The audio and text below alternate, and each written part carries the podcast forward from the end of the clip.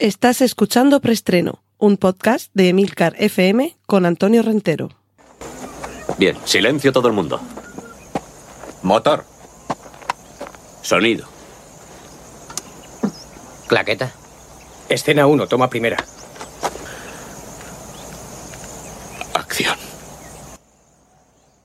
Saludos y bienvenidos a Preestreno, este espacio de encuentro semanal con las últimas noticias del cine y de las series de televisión.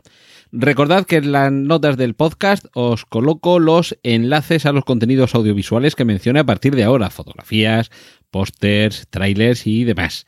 Y vamos ya con la primera sección, la dedicada al autobombo. Cortinilla de estrella y...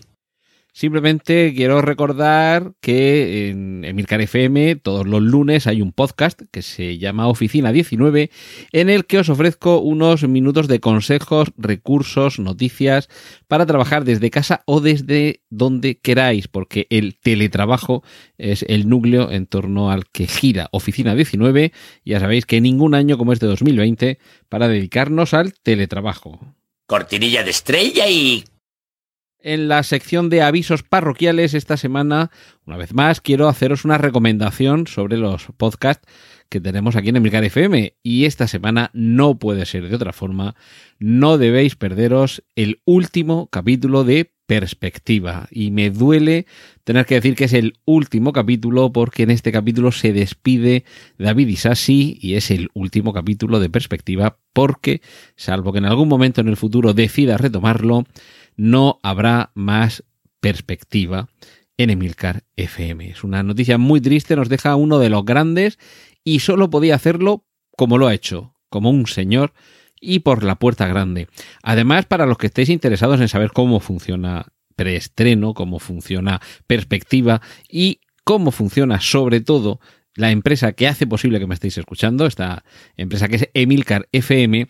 En este capítulo de Perspectiva, David Isasi eh, entrevista a Emilio Cano, Lord, Lord al líder.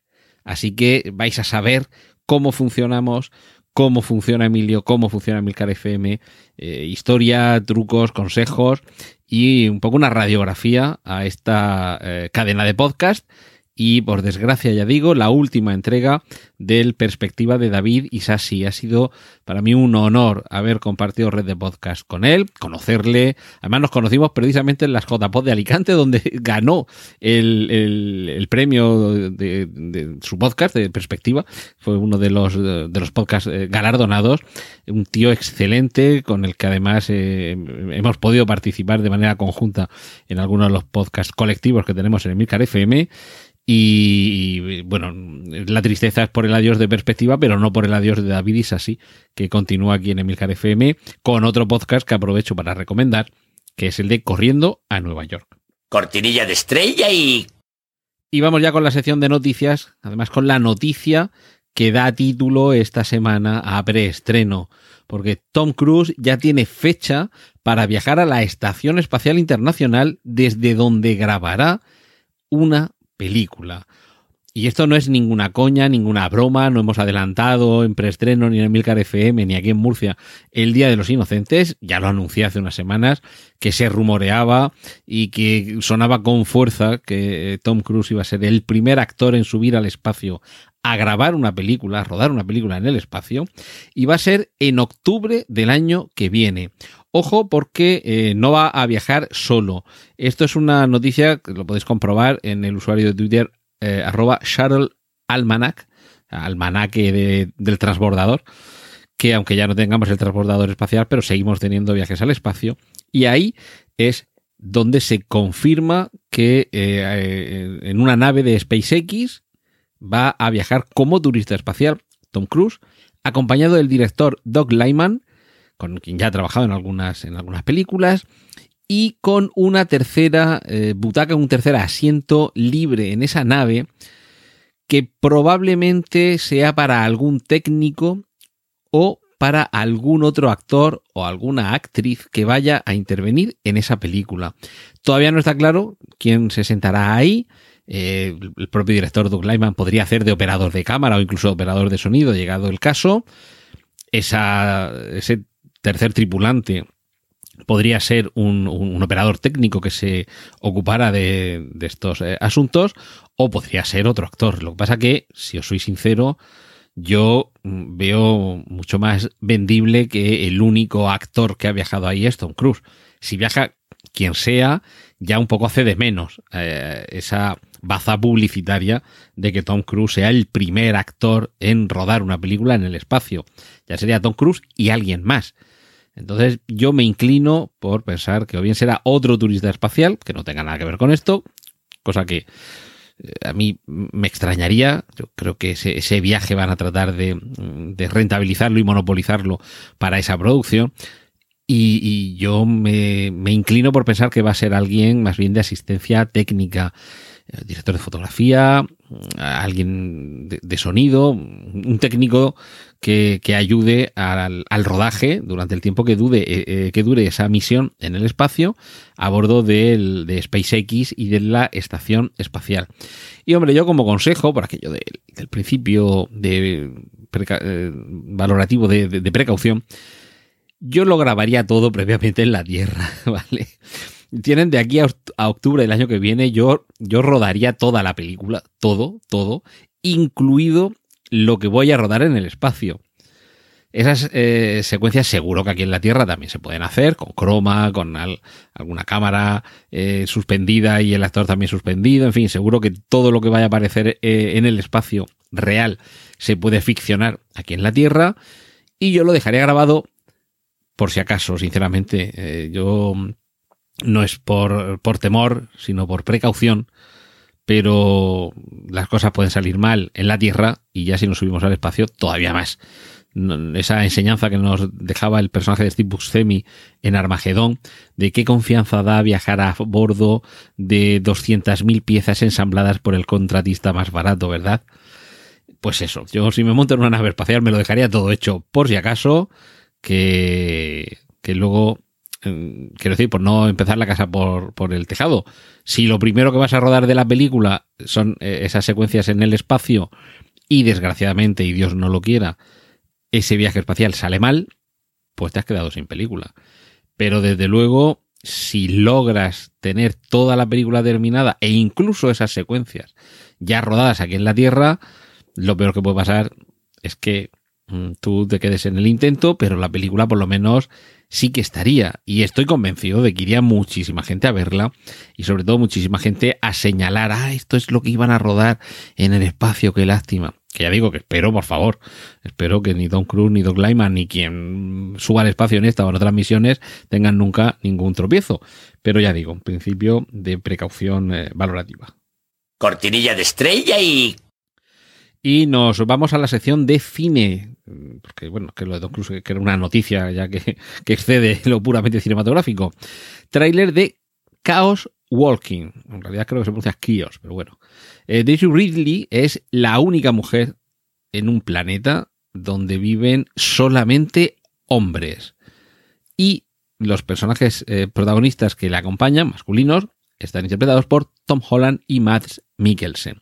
Si hasta ahí la presencia de una única mujer en un planeta poblado solo por hombres, ¿veis? Thriller, ciencia ficción, ya era una premisa interesante, le vamos a añadir una vuelta de tuerca más que además de una manera muy espectacular se nos muestra en el tráiler.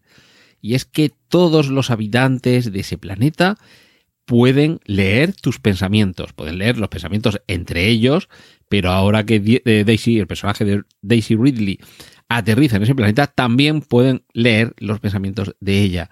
Y aquí comienzan los problemas. El tráiler promete, pero eh, bueno, vamos a tener aquí un poco un, también una precaución. Estoy hoy muy precavido por lo que podéis ver. Que a mí me da que la historia, la premisa es interesante.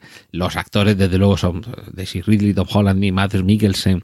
Son tres notables intérpretes pero eh, espero que haya algo más en esta película de lo que se nos muestra en el tráiler. Espero que esta película no sea de esas que en cuanto has visto el tráiler ya has visto la película, pero desde luego la premisa inicial es, eh, es interesante.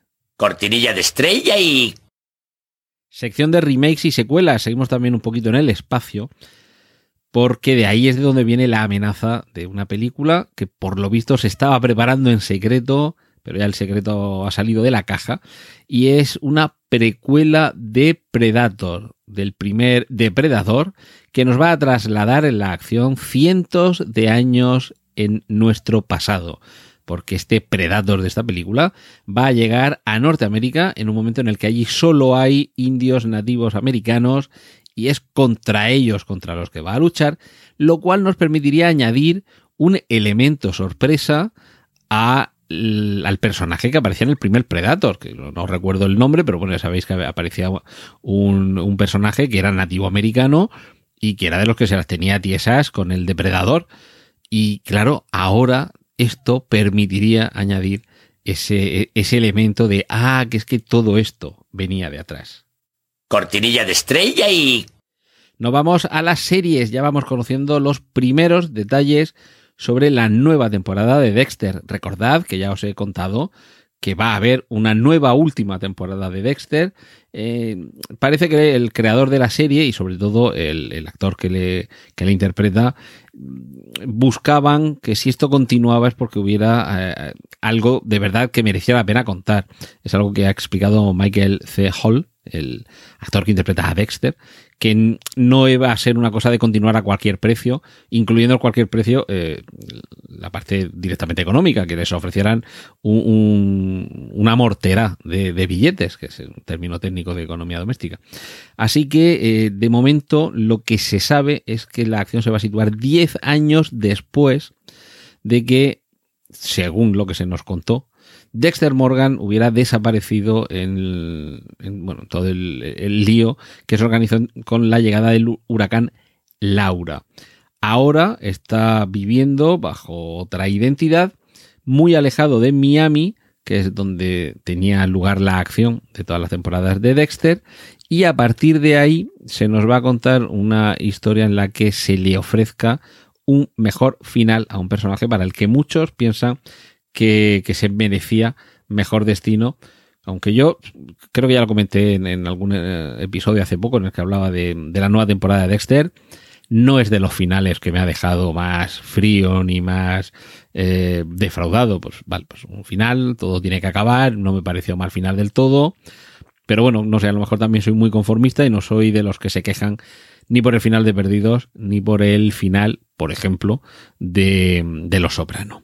Y otra serie que ya tenemos fecha de estreno de la segunda temporada dentro de la plataforma Apple TV Plus es For All Mankind, para toda la humanidad.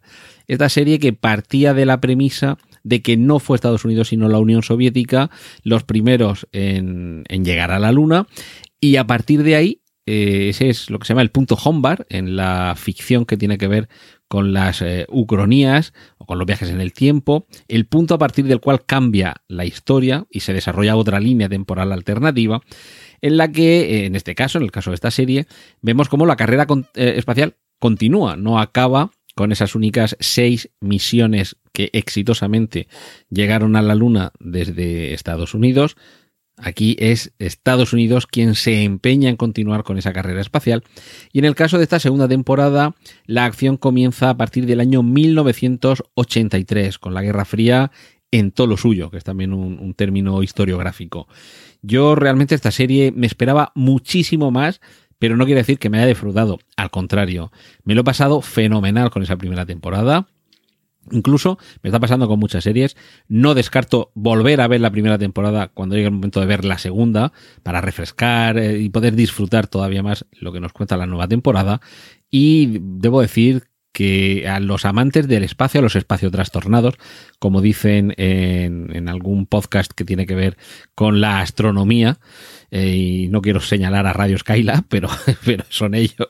Mis, eh, bueno, el podcast que además aprovecho para recomendar, aunque sea, aunque no sea de Milgar FM, pero bueno, los espacios trastornados, todas estas cosas, aunque sea universos alternativos, nos gusta y ver cómo podría haber sido una carrera espacial que hubiera continuado más allá de esos únicos 12 hombres que en su momento pisaron la Tierra y a partir de principios de los 70 ahí se quedó la cosa. Por lo menos esta serie es de For All Mankind que llega, que no sé si he dicho la, fecha, es en el 19 me parece que es, un momento que lo consulto.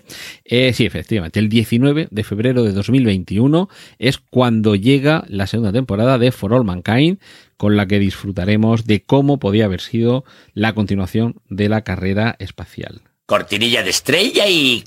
Y llegamos al mundo de los cómics.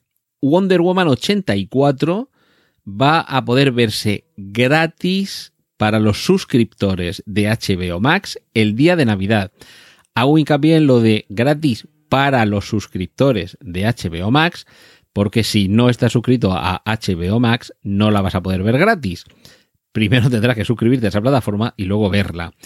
Aquí tendríamos una diferencia, y esto lo podemos analizar si acaso cuando, cuando la hayan estrenado y ver cuál es la respuesta, con lo que sucedió con la plataforma de Disney Plus, que también estrenaron en la plataforma de streaming una película que inicialmente tenía preparada su campaña de estreno en el cine, como fue Mulan, y la estrenaron pero previo pago de su importe. Es decir, también tenías que estar suscrito a Disney Plus, pero además si querías ver esa película tenías que pasar por taquilla.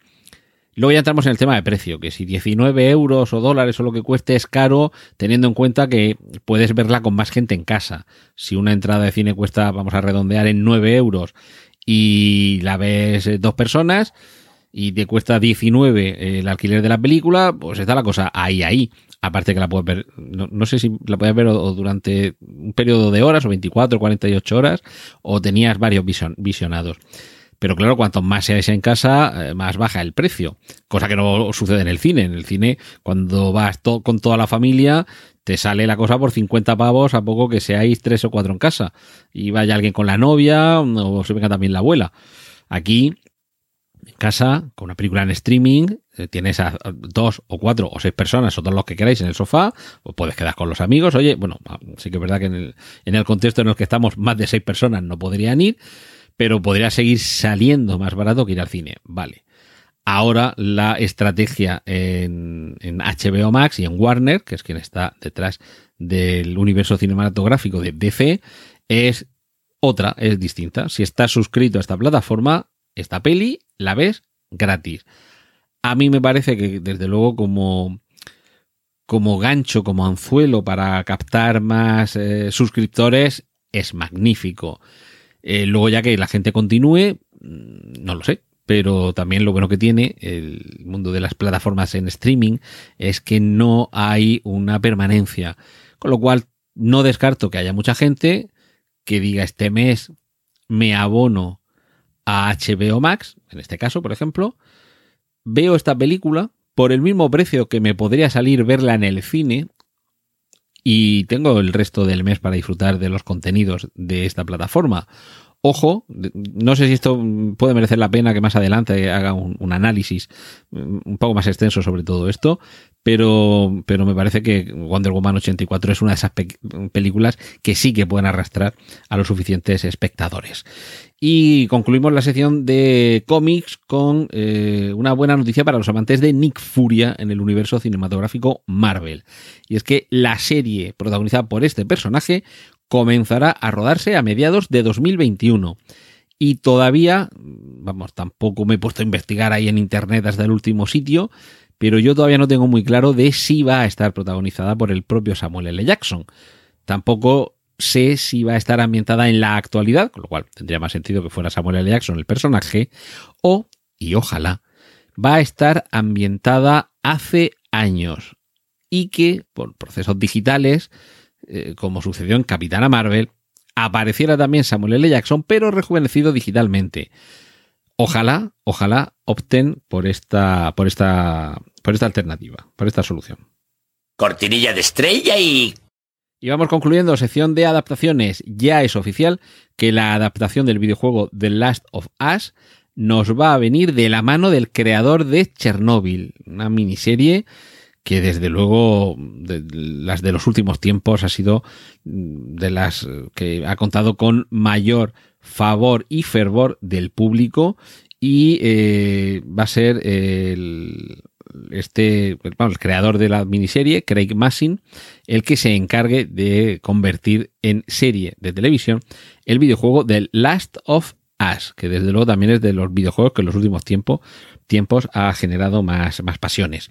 Y vuelve Michael Mann detrás de las cámaras con la serie Tokyo Vice. Ojo porque Michael Mann es también fue el creador de la serie Miami Vice o Miami Vice.